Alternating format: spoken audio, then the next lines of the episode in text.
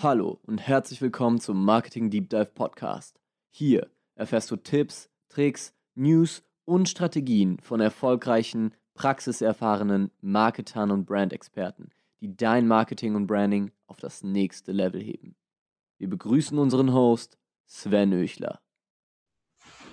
So, herzlich willkommen zu einer neuen Folge beim Marketing Deep Dive Podcast, denn diesmal mit Fabian Queindl und er ist selbst Experte für Conversion Rate Optimization äh, bei E-Commerce Stores und er selbst hat nämlich eine eigene E-Commerce-Marke, nämlich äh, Trip New York, eine eigene Jeans-Marke, finde ich super spannend. Ich habe schon ganz viele Leute kennengelernt. Ich selbst äh, ein Uhren-Startup gegründet hat. Äh, Socken, Snox hatte ich ja jetzt schon den Johannes dabei. Aber jemand, äh, der eine eigene Jeans-Marke hat, äh, habe ich noch nicht kennengelernt. Und ja, ich freue mich ganz besonders auf, auf deine Expertise im Bereich Conversion Rate Optimization und herzlich willkommen, Fabian. Danke, dass ich dabei sein darf. Und ich habe gar nicht gewusst, dass der Johannes auch schon hier war, aber ja, cool. Ja, äh, er hat auch noch nichts, glaube ich, aus deinem Bereich Conversion Rate äh, vorweggenommen. Also da darfst du auch gerne äh, ein paar Insights vielleicht erzählen, äh, wie ihr Conversion Rates bei, ähm, bei Snox optimiert habt. Aber ja, sehr gerne. der Reihenfolge nach, äh, gib uns doch erstmal kurz einen Hintergrund zu dir und wie du zu dem ganzen Thema Conversion Rate Optimization gekommen bist. Jo, gerne. Ähm, also alles hat bei uns gestartet vor circa drei Jahren. Ähm, wir haben damals mit dem klassischen Modell Dropshipping ähm, irgendwelche Armbänder verkauft. Mhm. Ähm, Produkte waren nicht so gut, deshalb musste der Online-Shop halt gut sein, um überhaupt was zu verkaufen. Ja. Ähm, haben da dann eigentlich, da uns keiner sagen konnte, was wir machen sollen und was nicht, eigentlich alles ausprobiert, von irgendwelchen Timern, ähm, also wirklich jede, jede mögliche Sachen, ähm, was teilweise auch ein bisschen scammy war, aber wir haben halt so ein bisschen ausprobiert, was funktioniert und haben dann, dann so nach eineinhalb Jahren gemerkt, ey, ähm, wir sind jetzt dann nicht mal so schlecht drin, ähm, lass doch mal das Ganze ein bisschen professioneller aufziehen. Äh, Anfang 2019 haben wir dann, wie du schon erwähnt hast, die äh, Jeans-Marke, Drip heißt die, äh, gegründet und haben da auch noch ähm, die Jeans gedropshipped aus China. Ähm, nicht, nicht stolz drauf, aber haben wir. Ähm, haben da so ein bisschen ähm, Proof of Concept ähm, gemacht, äh, also versucht zu machen, haben dann auch ziemlich viele in einer kurzen Zeit verkauft, mussten dann aber stoppen wegen den Retouren und weil wir beide nicht zu Hause waren. Aber jetzt sind wir aktuell nur bei der Agentur dabei. Also wir optimieren da die Conversion Rates von Shopify Stores, einfach gesagt. Zum Beispiel bei Snox, werden aber in den nächsten Monaten mit unserer Jeans-Marke frisch starten mit Jeans ähm, made in Portugal. Genau. Okay, cool. Warum Portugal? Ähm, Portugal, äh, so ein bisschen der nachhaltige Gedanke, ähm, bessere Arbeitsbedingungen und kein Zoll. Ähm, der Zoll, der, glaube ich, ist kein großer Fan von mir. Äh, deshalb, äh, ja, aus Portugal, genau. Okay. Und äh, warum dann nicht Deutschland? Also da sind ja dieselben Konditionen. Richtig, äh, da wird es dann aber schon sehr teuer und wir haben auch einfach den Kontakt zu einer Agentur in Österreich, die wo aus Portugal sehr viel macht und die uns einen guten Preis bietet für eine Hammerqualität mit guten Arbeitsbedingungen. Und da haben wir gesagt, ja, okay, muss jetzt nicht unbedingt Deutschland sein. Portugal ist jetzt ein Made in Portugal, hat jetzt auch noch einen ziemlich hohen Stellenwert. Mhm. Ja, okay, cool. Nachvollziehbar. Und ähm, wie bist du da rangegangen äh, mit den ersten Gehversuchen beim Thema Conversion Rate? Ähm, also, ich kann nur sagen, das ist das Erste, was bei uns damals so den, den, den, den Impact gehabt hat, wo wir gesagt haben, ey, das bringt wirklich was, wenn ich auf der Seite direkt was optimiere. Das ist nicht so, dass eigentlich ähm, das alles die, die Entscheidung des ähm, des äh, Nutzers ist, sondern eigentlich, also es macht auch viel aus, was das Unterbewusstsein ähm, während des, des Seitenbesuchs ähm, erlebt. Und da haben wir im Checkout ähm, so einen kleinen Hack, nenne ich es jetzt mal, gefunden, irgendwo im Internet ausgegraben, äh, womit man den Checkout in Shopify ähm, verändern konnte. Was ja normal nicht geht, ähm, konnten dann so einen kleinen Timer reinmachen, dass die Order reserviert ist und ähm, dass eben 30 äh, Tage Rückgaberecht ist und eine sichere Zahlung. Und das hatte echt einen krassen Effekt. So sind wir jetzt erstmal, das war so unser erster krasser Test. Ja. Okay, cool. Und jetzt äh, habt ihr einige Shopify-Stores oder E-Commerce im Generellen hinter euch. Ähm, was ist das Wichtigste, um direkt auf, auf die Key Essence drauf zu kommen, äh, was das Thema Conversion Rate angeht? Ähm, also ich denke mal, das Wichtigste generell für einen Online-Shop ist eigentlich Personen. Ähm, okay. Wenn Leute wissen, was dahinter steht, so wie jetzt bei Snox, der Johannes und der Felix, ähm, das verkauft sich einfach. Also da hilft äh, jeder Timer nichts, wenn Personen dahinter stehen. Das hat einfach den größten Effekt, die das ähm, selbstbewusst in einem Video auftauchen, ey, wir sind die Gründer, bla bla bla.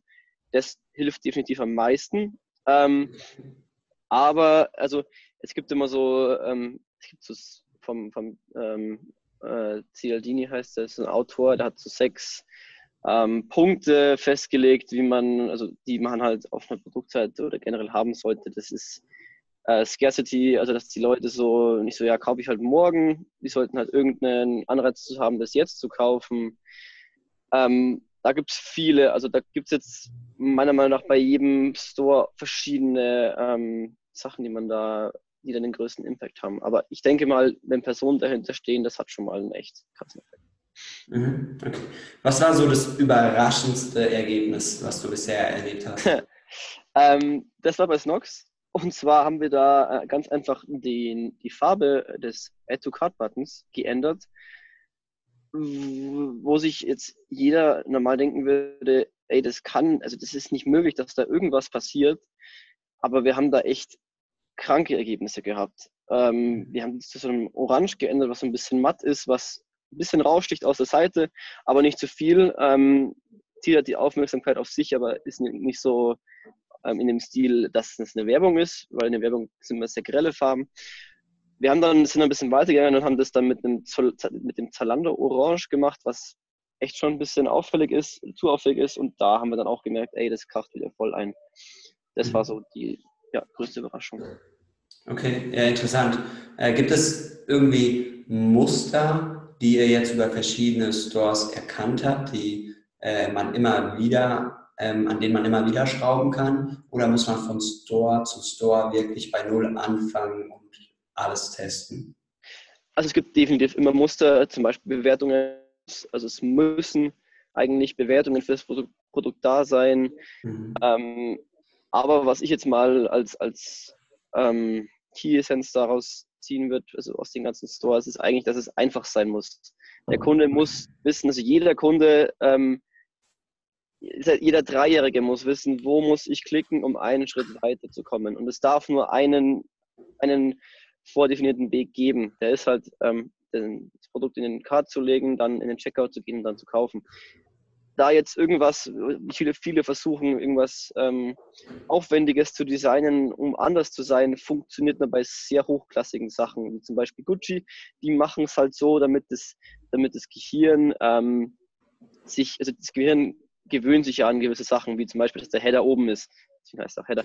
Ähm, das ist ja so eine Gewohnungssache. Aber wenn man das jetzt verändert, dann ist es anstrengend für, für, den, für den Menschen und somit verbringt er mehr Zeit damit, drüber nachzudenken und somit graviert sich das ein bisschen mehr ein. Bei teureren Marken funktioniert das gut, aber du brauchst da viele Touchpoints. Also wie gesagt, einfach die Einfachheit. Es muss einfach zu bedienen sein. Ganz einfach. Also ja. Gibt es da, abgesehen von immer gleichen Seitenaufbauten mit Header oben, gibt es da so ein paar Punkte, woran du Einfachheit festmachst? Ist es die Anzahl der Klicks, die man braucht oder woran misst man eine Einfachheit der Seite? Also für mich ist eine Einfachheit, wenn ich ähm, mit äh, 50 Kilometer oder wie ich im Shopify-Blog geschrieben habe, mit 100 Sachen an einem ähm, Werbeplakat vorbei äh, rausche, dann muss ich auch wissen, wo ich draufdrücken muss, um weiterzukommen. Also es muss echt ähm, weil das Auge ist, also wenn du eine neue Seite siehst, dann liest du die ja nicht von oben nach unten durch. Du ähm, scannst das so ein bisschen ab, äh, ob da irgendwas interessant ist und dann war es auch schon wieder. Und deshalb, es muss so erkennbar wie möglich sein, aber darf nicht wie eine wirkliche Werbung, da es halt ähm, so ausgenutzt wurde, also so grelle Farben sein. Also. Mhm. Und wahrscheinlich darf es auch nicht zu viele Schritte haben, oder? Wie ist da deine Erfahrung? Äh, Nochmal, das habe ich gerade nicht verstanden. Mit äh, Zwischenschritten. Also, dass man ähm, ja verschiedene Qualifizierungsschritte eines Leads oder eines Interessenten hat. Wie ist da deine Erfahrung? Ähm, du meinst jetzt die verschiedenen Touchpoints oder wie, wie oft ein, ein, Nutzer braucht, um zu kaufen oder wie? Beispielsweise, wenn ein Nutzer auf den äh, Shop geht, äh, dass er mit drei Klicks wirklich beim Checkout ist. Also erster Klick ist View Content, zweiter Klick ist Add to Card und dritter ja. Klick ist Checkout. Ähm, wie, wie ist da der Prozess? Gibt es da die Erfahrung, dass es so wenig Schritte wie möglich sein sollten, also so wie ich es jetzt aufgegliedert habe? Oder kann es auch sehr gut funktionieren, wenn man dazwischen noch verschiedene Qualifizierungsschritte, sage ich mal, äh, dazwischen schaltet? Äh, das kommt jetzt immer ganz aufs Produkt an. Also wenn ich jetzt ein Softwareprodukt habe, dann mhm. ähm, will ich ja selber auch, dass ich davor noch also irgendwelche ähm, Informationen kriege, irgendwelche Daten eingebe, damit die halt besser wissen, was will ich überhaupt.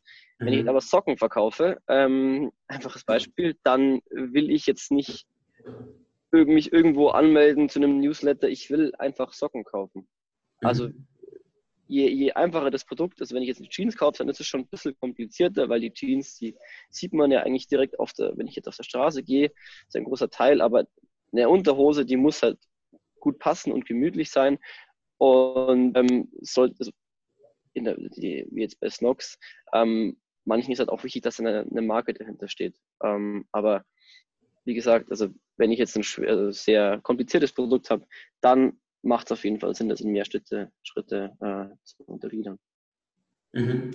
Du hast gerade das Wort Marke in den Mund genommen. Äh, ja, mittlerweile ist ja ein sehr, sehr beliebtes Thema im Marketing- oder Unternehmertumbereich das Wort Branding. Ähm, wie wichtig ist eine Brand und im Zuge einer Brand vielleicht auch das ganze Thema Content Marketing, um eine Conversion Rate eines E-Commerce Stores zu optimieren? Also die Brand, die dahinter steht, ist absolut essentiell.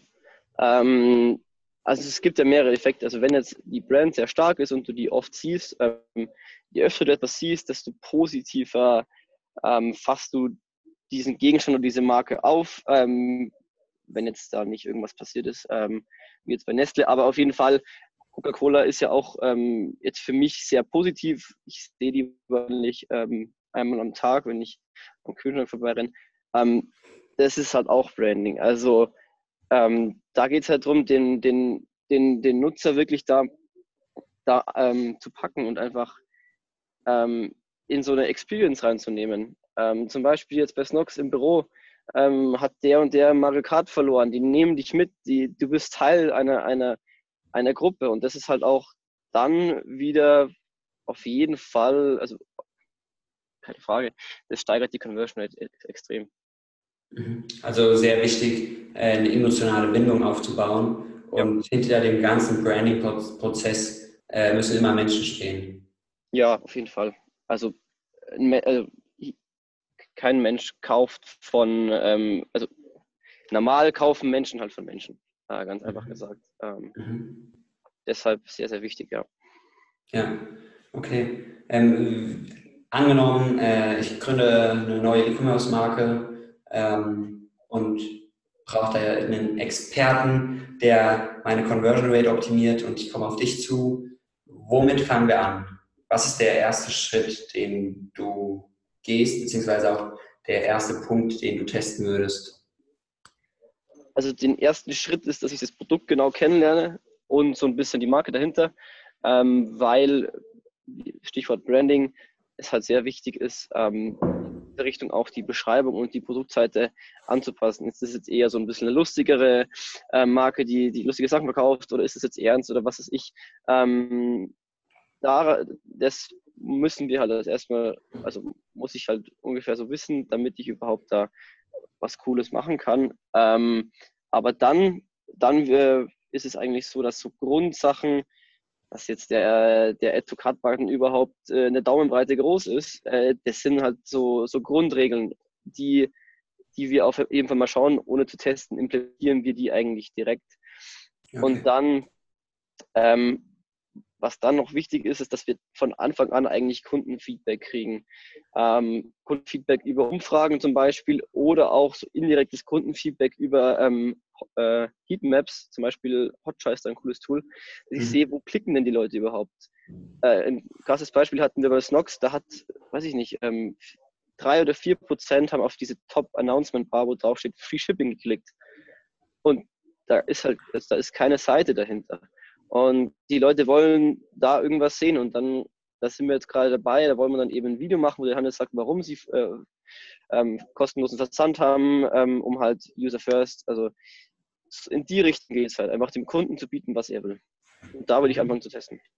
Mhm. Also im ersten Schritt äh, erstmal mit der Brand vertraut machen. Im zweiten Schritt habt ihr dann ein paar Dinge, die ihr immer sofort umsetzt, anpasst, weil ihr einfach wisst, dass die funktionieren aus, aus Erfahrung. Ja, ja, ja. Und im dritten Schritt dann individuelle, auf den Shop angepassten Dinge testen. Genau, genau. Wenn ihr was testet, äh, wie funktioniert das? Ähm, also wir testen immer im Zeitraum, Zeitraum von einer Woche, mhm. äh, weil Sonntag äh, 30 Prozent mehr Sales hat als Montag zum Beispiel. Deshalb ist jetzt, ähm, wenn du in Vier-Tage-Rhythmus testest, ist es nicht aussagekräftig einfach. Mhm. Deshalb testen wir immer eine Woche lang. Ähm, wir haben jetzt da verschiedene Methoden. Also wir tun entweder A-B testen, das geht zum Beispiel mit Google Optimize, dass du sagst, 50 Prozent der Besucher bekommen eine, ähm, ein, also Version A der Seite und 50 Prozent bekommen Version B der Seite und dann äh, messen wir halt, ob es da irgendwie signifikanten Unterschied gibt oder einfach auf verschiedenen Produkten, dass man sagt, für die, ähm, für die eine Jeans äh, machen wir jetzt das Feature rein, für die andere lassen wir es als Referenz ähm, mal so, wie es ist und schauen dann auch, hat es irgendeinen signifikanten Unterschied. Mhm. Okay. Und äh, das Ganze dokumentiert ihr mit Excel-Tabellen?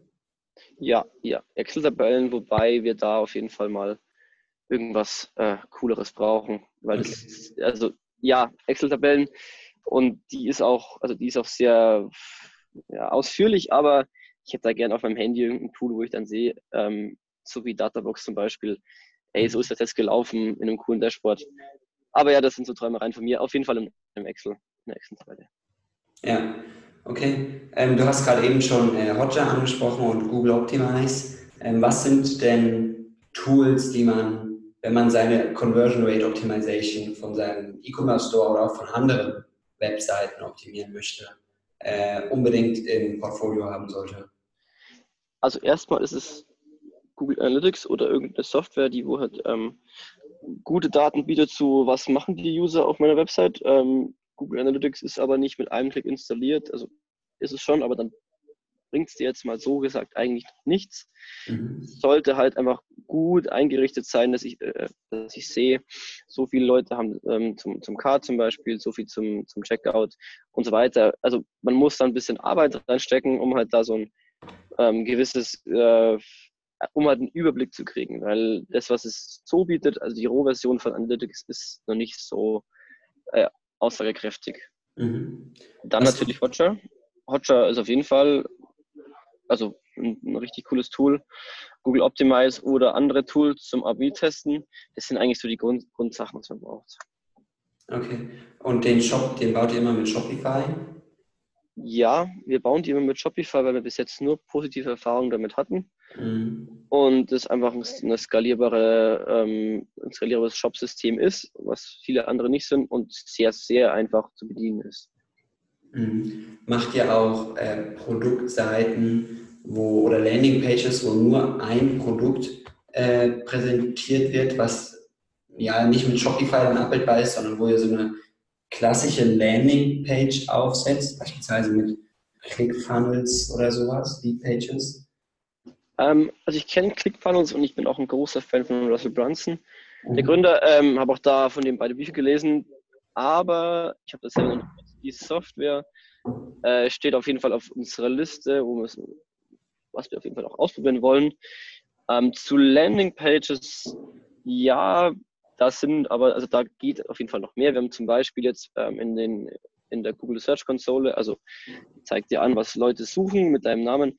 Und da ist eben oft gekommen ähm, Snox Ladenburg bei Snox jetzt. Ähm, Ladenburg ist die Stadt, wo äh, Johannes herkommt und wo auch die, ähm, die, die, Firma angemeldet ist. Und das haben halt irgendwie ein paar Leute im Monat äh, gegoogelt. Und daraufhin haben wir da dann einfach eine extra Landingpage gemacht, wo Johannes kurz erzählt, dass er aus Ladenburg kommt und dass die Firma in Ladenburg angemeldet ist. Ähm, eine kurze Story dazu, ein bisschen Text und darunter eben ähm, dann zu den Produkten. Also das machen wir schon, aber nicht jetzt direkte Landingpages, weil die bei Socken noch nicht direkt anbietet. Mhm. Aber das ist eine spannende Sache. Also dass man mit der Search Console kontrolliert, äh, was gesucht wird und dass es dann ausgerechnet die Stadt ist, hätte ich jetzt auch gar nicht erwartet. Äh, und ja, das dann so anzupassen, dass eine quasi eine Custom Landing Page für alle Leute ist, die nach äh, Snox Ladenburg suchen. Äh, das ist eine super, super Idee. Und habt ihr da ja schon Zahlen, an denen ihr messen könnt, ob das dann auch für Ladenburger eine deutlich höhere Conversion hat? Es hat eine höhere Conversion, aber wir haben noch einfach noch nicht genug Daten, weil wir doch eher okay. weniger suchen. Aber wir wollten einfach mal in die Richtung ein bisschen was ausprobieren. Ähm, deshalb, ich kann sagen, dass die Conversion jetzt auf jeden Fall ein bisschen höher ist, aber die Daten sind einfach noch nicht so signifikant, dass man das endgültig sagen könnte. Ja. ja. Wo siehst du das ganze Thema Conversion Rate ähm, sich hinentwickeln? Ähm, wenn zum Beispiel ähm, das ganze Thema Vertical Shopping, also dass man halt eben sich seine eigenen Brand Stores aufbaut, aber auch das ganze Thema Pinterest Shopping, Instagram Shopping, Facebook Shopping. Äh, mit Sicherheit kommt es jetzt auch bald auf TikTok oder da gibt es sogar schon die Funktion mit bestimmten ja. Hashtags. Ähm, wo siehst du sich das ganze Thema hin entwickeln? E-Commerce bzw. Conversion Rate Optimization?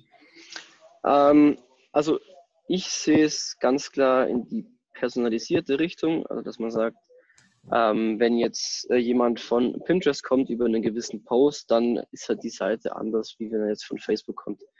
Das ist so die Vision, die ich habe, ähm, dass ich halt dem User einfach eine personalisierte Experience bieten kann, ähm, je nachdem, wo er herkommt oder was er ähm, für ein Geschlecht ist, was er für ein Alter ist und so weiter. Ähm, mhm. dass jetzt bei, wenn, wenn Frauen auf einen Online-Store kommen, dass dann eben auch Frauenbilder angezeigt werden. Was ja eine extrem, also bei, bei, bei normalen, also bei Shops, die für beides, beide Geschlechter verkaufen, extrem krass männlich äh, getrieben ist. Und deshalb, wenn man da in die Richtung geht, ey, wenn, wenn wenn da Frauen auf den Shop kommen, dann zeige ich denen auch Bilder von, Bilder von Frauen, denke ich, hat das einen wirklich, wirklich krassen Effekt. Da sind wir gerade so ein bisschen dabei, in die Richtung so ein bisschen was zu testen. Mhm. Wird denn, wird es denn noch, also es wird mit Sicherheit noch Shops geben, aber ähm, wird es denn dazu gehen, dass immer mehr direkt auf den Socials gekauft wird? Hm. Ähm, puh. Ja, das, das kommt ganz drauf an, wie jetzt sich das von, von Facebook und so weiter entwickelt.